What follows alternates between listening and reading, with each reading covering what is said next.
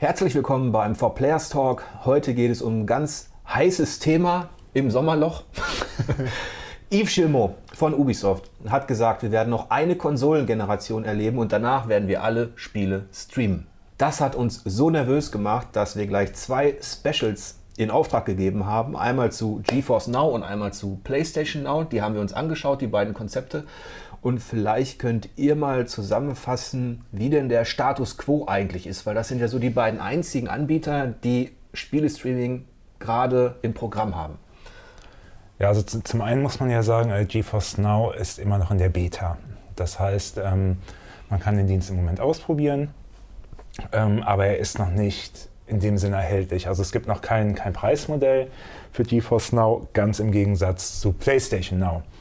Äh, Sony hat ja vor ein paar Jahren Gaikai übernommen und auch Patente von OnLive. Das waren so die ersten, würde ich sagen, größeren Gehversuche in, in Richtung Streaming. Und die gingen halt beide pleite und Sony hat davon profitiert und dann den eigenen Dienst PlayStation Now gebastelt. Ganz, ganz kurz, OnLive war ja mal ein riesiges Thema auf einer, auf einer E3. Und das wurde ja schon so platziert, als wäre das schon die Revolution, die am Start ist, aber mhm. daraus ist ja nichts geworden. Ja, daraus ist vor allem in der Anfangsphase nichts geworden, weil die Infrastruktur einfach noch nicht gegeben war. Ich meine, wenn man mal zurückdenkt, vor zehn, ähm, zwölf Jahren, da gab's, da, da war Breitband schon DSL 1000 mhm. quasi. Ähm, und, und da waren einfach die, die äh, Voraussetzungen technisch einfach nicht gegeben, dass sich sowas durchsetzen konnte. Immerhin hatte Sony damals die Vision gehabt, dass dieses Konzept durchaus äh, äh, funktionieren könnte. Und das sieht man heute, beziehungsweise wie sieht man es denn? Wie, wie funktioniert es denn? Ähm, ja, ich finde es da eigentlich ganz interessant, dass äh, OnLive aus genau den Gründen gescheitert ist, die ich jetzt ähm, genannt habe, warum mir persönlich PlayStation Now nicht so zugesagt hat. Das ist nämlich einmal die, die visuelle Qualität, die halt abgespeckt werden muss, da, damit es einfach durch die, durch die Leitung passt, sage ich mal, und alles schnell genug mhm. ausgeliefert wird. Zur Erklärung, ähm, bei PlayStation Now ist das Bild auf eine 720p Auflösung. Ja mit 30 Bildern und auf äh, Stereo, äh, Stereoton begrenzt. Ja, genau. Und, und, man hört auch, dass die Tonqualität generell nicht so hochwertig ist, wie man es zum Beispiel von der, von der CD oder so weiter kennt. Also man hat immer noch so ein gewisses Rauschen. Also man merkt schon, ähm, die Daten müssen für einen Stream massiv äh, komprimiert werden. Ähm, ja, und das sieht man den Spielen halt an. Und das war auch ein Problem, womit OnLive damals zu kämpfen hatte. Also war einer der großen Kritikpunkte, es sieht einfach nicht so gut aus, obwohl die Vorstellung ja eigentlich super ist. Streaming bedeutet ja eigentlich, man hat im Rechenzentrum die fetteste Hardware, die man sich vorstellen kann. Ähm, und dieses Bild wird dann zu Hause einfach auf dem Fernseher gestreamt oder einfach auf eine, eine, schwache Hardware wie irgendeine kleine Android-Konsole. Was ja GeForce Now auch macht. Genau. Und da sind ja auch höhere Auflösungen, ja. höhere Bildraten und so weiter möglich, weil ja. die einfach mit einer potenteren Hardware dann auch laufen. Vielleicht einmal noch kurz zusammenfassen, PlayStation Now. Also ich muss visuelle und akustische Abstriche in Kauf nehmen. Ich werde auf 720p runtergebrochen äh, und habe auch nicht den glasklaren Sound, der mhm. sonst aus meiner Stereoanlage kommen würde, wenn ich den Datenträger oder den Download ja. äh, hätte. Dann verlangt Sony dafür pro Monat äh, mittlerweile 14,99. Also knapp 15 Euro. Genau. Und es gab schon die erste äh, Preisreduzierung, was okay. auch ein bisschen dafür spricht, dass der Dienst bisher noch nicht so groß angenommen wird. Aber was sind, die, was sind die Vorteile bei Sony jetzt, bei PlayStation Now? Also die Nachteile äh, haben wir auf der technischen Seite. Ja. ja gut, die Vorteile, du hast mehrere hundert Spiele, die du einfach starten kannst.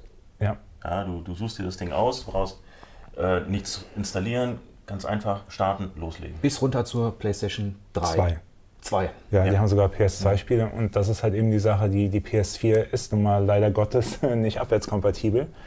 Von daher war das dann auch ein Weg für Sony zu sagen, hier, ihr wollt auf der PS4 PS3-Spiele spielen, dann haben wir jetzt diesen Streaming-Service. Aber GeForce Now zum Beispiel ähm, ist ja technisch potenter als PlayStation technisch potenter, aber da muss man die Spiele auch besitzen.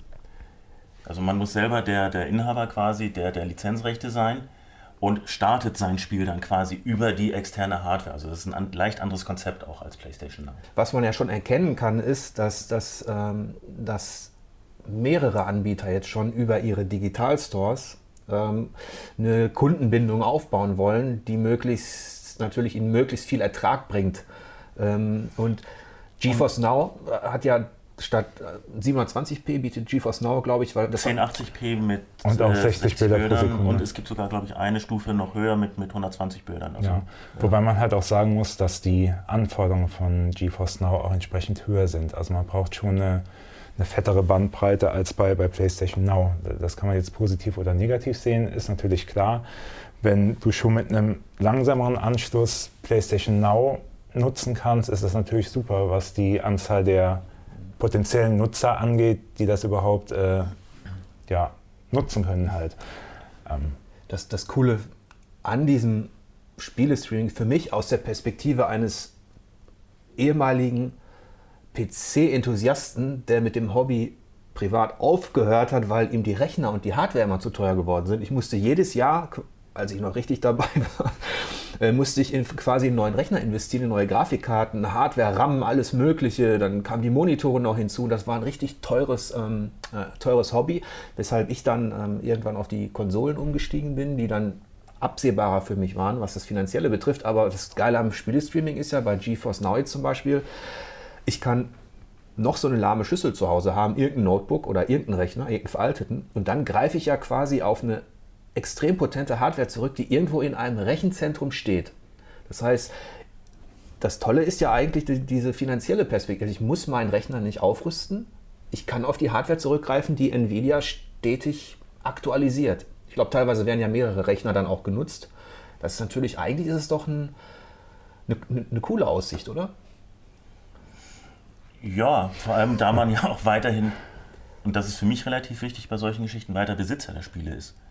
Ja, es ist nicht so, dass ich, dass ich einfach, äh, jetzt auch bei, bei, bei bestimmten Film-Streaming-Services, einfach fire und forget. Ich habe auch gerne meine Blu-ray zu Hause, packe die auch mal, mal wieder raus und so weiter, denn ich bin ähm, jetzt zum Beispiel bei PlayStation Now, bin ich auf Sony angewiesen, dass die mir mein Spiel, wenn ich das über einen längeren Zeitraum spielen möchte, auch weiter zur Verfügung stellen. Da habe ich keinen Einfluss drauf. Ich habe das jetzt so euphorisch beschrieben. Man braucht gar keinen Rechner mehr. Nvidia kümmert sich um alles die haben die tolle Hardware und die Grafikkarten, aber die Kehrseite der Medaille ist natürlich Stichwort Digitalisierung.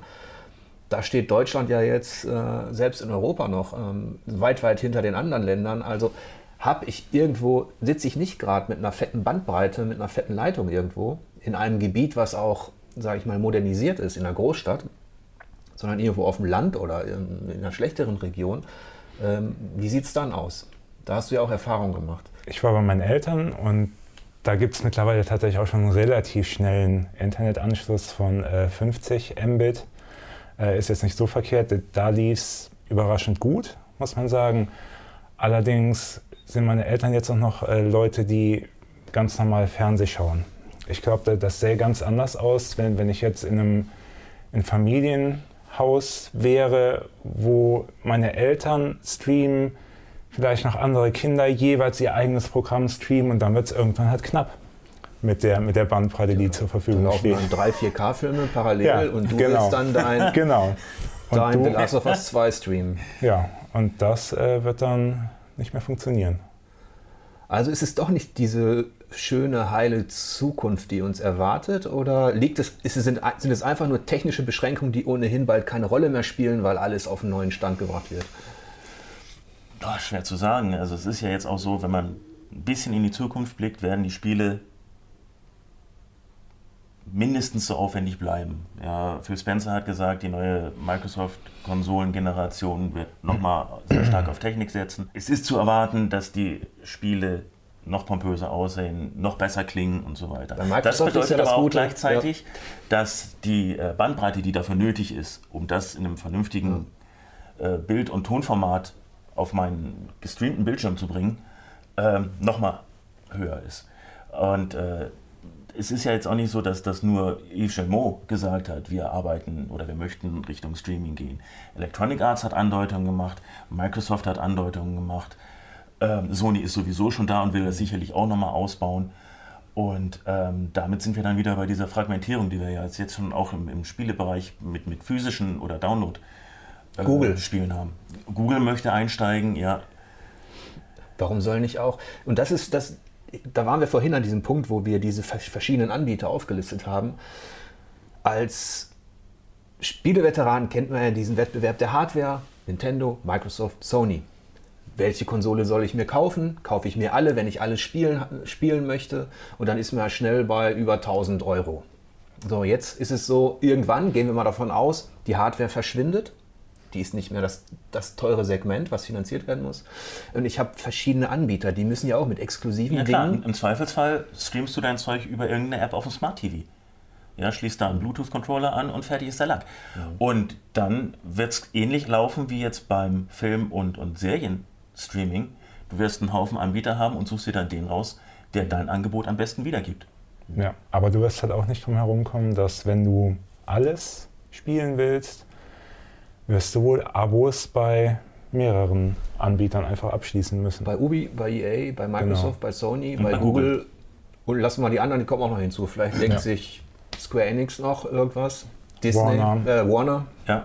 Wenn wir mal die Diskussion über das vermeintlich günstigere Spielen in Zukunft, weil man nicht mehr die, die mehrere hundert Euro teure Hardware braucht, äh, in den Hintergrund rückt und vielleicht eher, ne, also wenn wir versuchen, spielkulturellen Ausblick zu geben und vielleicht auch das, was gerade im Filmbereich passiert, können wir ja mal mit in die Diskussion nehmen. Wie seht ihr, da gibt es ja durchaus die verschiedene Möglichkeiten, wie sich Publisher oder Spiele, äh, Spielehersteller dann an, an diese neue Streaming-Welt anpassen. Also gehen wir mal davon aus, es ist, es ist tatsächlich in x Jahren, lass es fünf, zehn, fünf oder zehn Jahre sein, ist es so. Wir streamen alles. Was könnte das im Positiven sowie im Negativen für, die, für das Spieldesign, für die Spielkultur bedeuten? Eine der positiven Nebeneffekte von Streaming dürfte auf jeden Fall sein, dass die Einstiegshürde gesenkt wird, weil Leute müssen sich keine teure Hardware mehr kaufen, weil die steht ja quasi in den Rechenzentren. Also ähm, theoretisch sollten mehr Leute motiviert werden zu spielen. Und da, dann natürlich auch, ähm, was die Geräte angeht. Mit Streaming ist es theoretisch möglich, die Spiele auf alle internetfähigen Geräte zu bringen. Das heißt, wenn ich irgendwann meinen Bluetooth-Controller habe, stelle ich mir einfach mein Handy irgendwo hin und kann ein Spiel auf meinem Handy spielen, was auf einer 5000 Euro teuren PC-Hardware läuft. Wenn man die Technik schon so runterskalieren kann für den, für den Spieler, dass es egal ist, ob er zum Beispiel sein Smartphone, und es wird ja das Smartphone sein oder irgendwas anderes, irgendein Gerät, irgendein Display, kann alles abbilden. Warum soll ich dann überhaupt noch auf Entwicklerseite versuchen, eben genau da technisch alles rauszuholen, wie es aktuell der Fall ist, also in Sachen Akustik und ähm, Grafik und, und, ähm, und Vielfalt?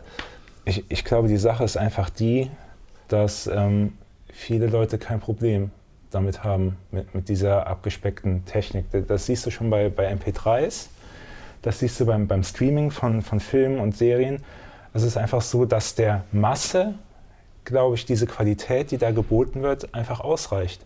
Die, die brauchen kein gestochen scharfes 4K-Bild, HDR, elf Soundkanäle, ja, ja, keine Ahnung, äh, das brauchen die einfach nicht. Und wie ist das mit der Vielfalt im Spieldesign?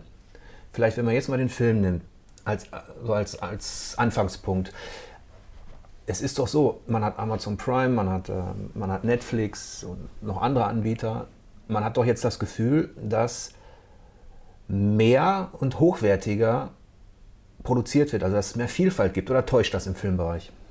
Dass nee, die Qualität das, zugenommen hat. Also gerade die, die, die Qualität der Produktion, die man früher quasi als Fernsehproduktion bezeichnet hätte, hat gewaltig zugenommen.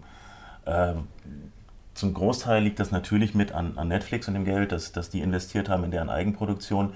Aber das hat ja auch schon damals bei HBO angefangen, die äh, mit Serien wie Sopranos und so weiter, ähm, natürlich dann auch Game of Thrones später, ähm, gezeigt haben, dass Fernsehproduktionen nicht billig sein müssen. Jetzt gibt es ja in der Spielewelt die alte Diskussion, wofür sind Exklusivtitel gut? Davon hat man also in der Vergangenheit wurden die Konsolen damit gepusht. Das waren die, das waren die Titel, die Serien, die quasi mit denen man sich auch identifiziert hat als, als Sony oder ja, Microsoft. Und, und, jetzt in der Zukunft wird das dann halt als äh, Marketing-Tool für die Streaming-Services genutzt werden. Ja. Nur bei Sony kann ich Horizon 2 streamen. Nur bei Microsoft kriege ich Forza Horizon 5. Nur bei EA gestreamt. kannst du FIFA spielen. Ist doch cool, weil die stehen alle im Wettbewerb. Wie du meintest, der äh, Digitalanbieter, der die besten Exclusives hat, der wird wahrscheinlich auch mehr Abonnenten bekommen. Man merkt ja auch jetzt schon, es ist ja so, als würden alle gerade ihre Geschütze auffahren. Google und Microsoft hat ja auch Studios gekauft. Ähm, das war wahrscheinlich nur der Anfang von, ne, von einer Strategie, die auch schon Streaming im Blick hat, mhm. in dem Sinne. Und ähm, wenn man das jetzt mal weiterspinnt, da ist dieser Wettbewerb, die Studios haben ihre eigenen Dienste. Könnte sich das auch auf irgendeine Form komplett auf das Spieldesign auswirken. Zum Beispiel auf offene Welten. Da gab es ja jetzt gerade.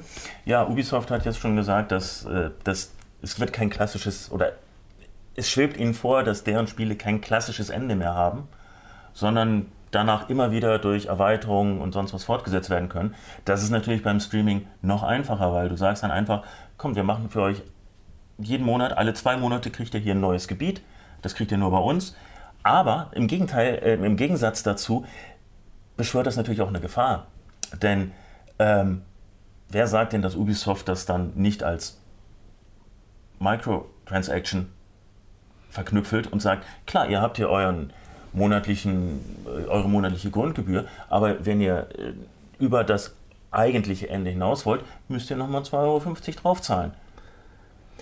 Um, um das vielleicht nochmal konkret zu machen, was, ähm, was, was Ubisoft angedeutet hat, ähm, selbst ein Spiel mit offener Welt, wie jetzt ein Horizon oder ein Assassin's Creed, ähm, hat ein klassisches Ende aktuell.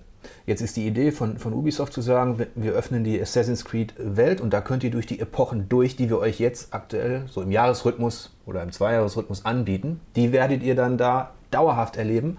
Oder sogar in einer Epoche in der man klassischerweise ein Finale erlebt, in dem man meistens irgendeinen Bösewicht besiegte oder irgendeine Gefahr bannte, wird es so sein, dieser Bösewicht ist, wird quasi ersetzt durch irgendeine andere Bedrohung. Da geht es weiter. Und das hat ja dann auch Auswirkungen auf die, auf die Dramaturgie von, von, von Story-Inhalten, von Erzählinhalten, auch von Rollenspielen. Und da habe ich das Gefühl, es, es kann so ein bisschen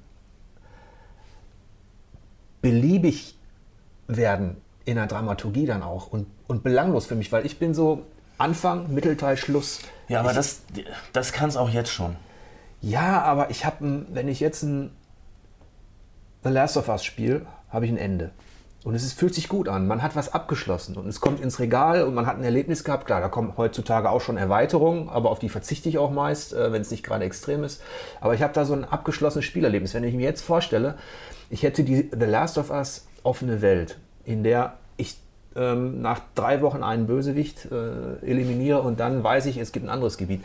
Ja, dann, aber das ist doch das jetzt nicht großartig anders als bei einigen Serien, die äh, zwar in, innerhalb einer Staffel äh, sowohl vereinzelte Geschichten erzählen, als auch einen übergeordneten Bogen, der dann eventuell im Bestfall in der nächsten Staffel fortgesetzt ja, wird. Und genau das ist auch der Fluch einiger Serien. Manche bekommen das gut hin.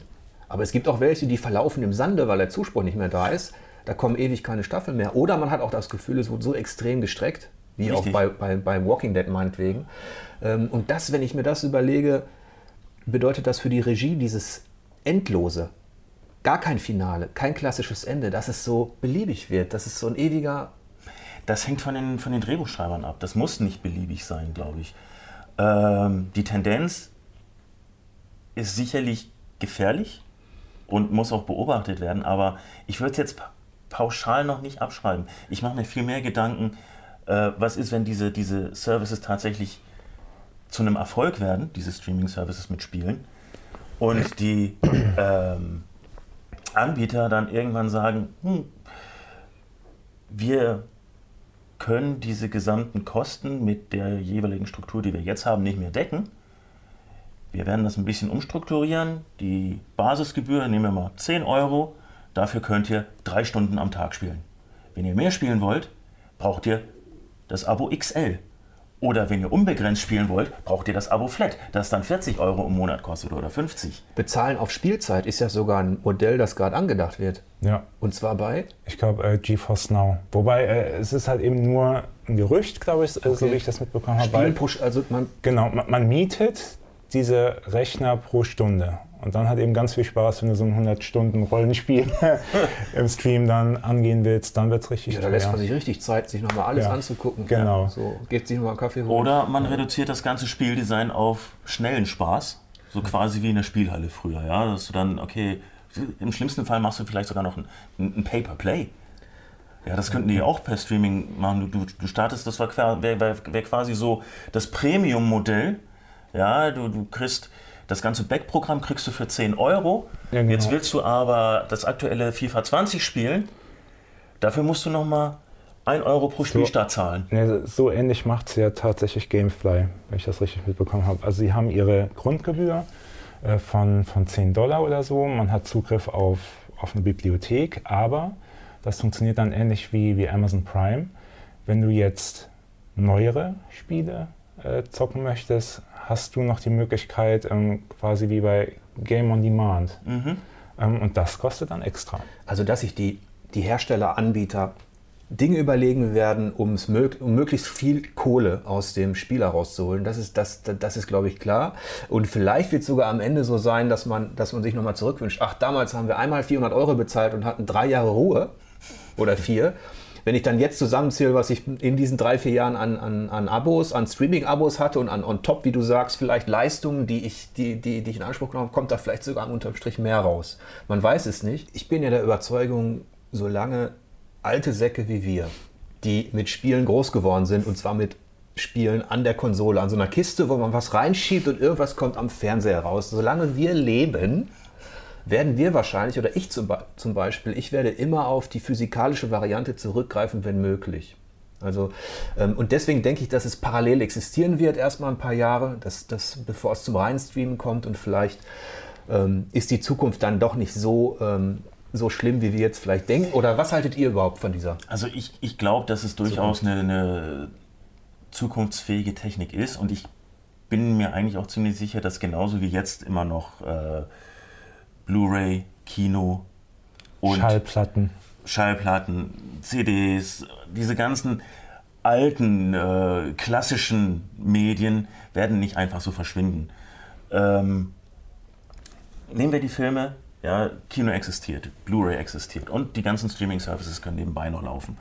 Und was ähnliches, denke ich, wird auch bei Spielen passieren. Ich werde immer noch in den Laden gehen können. Vielleicht kann ich mir nicht mehr unbedingt die Disc holen, ja, sondern kriege nur irgendeinen Download-Code auf ein Kärtchen. Aber trotzdem kann ich das Spiel bei mir zu Hause auf der Konsole fest haben und das ist dann auch meins. Wie gesagt, das war mir oder ist mir sehr, sehr wichtig, sowas. Ja, geht mir ähnlich, aber ich befürchte halt auch, dass es in Zukunft mehr eine, eine Nische werden wird. Ich glaube tatsächlich, der, der Ma- Mainstream wird zum äh, Streaming greifen. Mainstreaming quasi. Genau, Mainstreaming. Und ähm, wir bekommen dann unser, unsere physischen Datenträger noch von, von Fachhändlern. Eine witzige Geschichte noch in dem Zusammenhang, als wir jetzt auf der E3 waren, bin ich zu, zu Best Buy marschiert, weil ich mir auch noch ähm, Blu-rays kaufen wollte. Also wer es nicht weiß, Best Buy ist so das amerikanische Pendant zum Mediamarkt. Und habe dann auch nach ein paar älteren Filmen gefragt, den Verkäufer. Und ähm, der hat mir dann gesteckt, dass Best Buy tatsächlich Anfang nächsten Jahres sämtliche physischen Datenträger aus den Geschäften entfernen will. Inklusive Spielen. Oder betrifft Ähm, das erstmal nur die Filme? Also wir haben jetzt über Filme gesprochen, ähm, weil einfach die meisten Leute mittlerweile streamen. Und da sieht man halt eben auch, ja, wenn es schon aus so Mainstream-Geschäften verschwindet, dass wir dann noch in Zukunft wahrscheinlich eher zu so einem kleinen Fachhändler gehen müssen. So wie früher quasi. Ja, genau, Ist wie auch nicht schlecht. Genau. Also ähm, das Gaming, wie wir es kennen, könnte in, in die Nische zurückkehren. Ja, aber lasst uns einfach Ubisoft vertrauen. Mindestens eine Konsolengeneration wird es noch physikalisch geben und dann schauen wir mal weiter. Jo.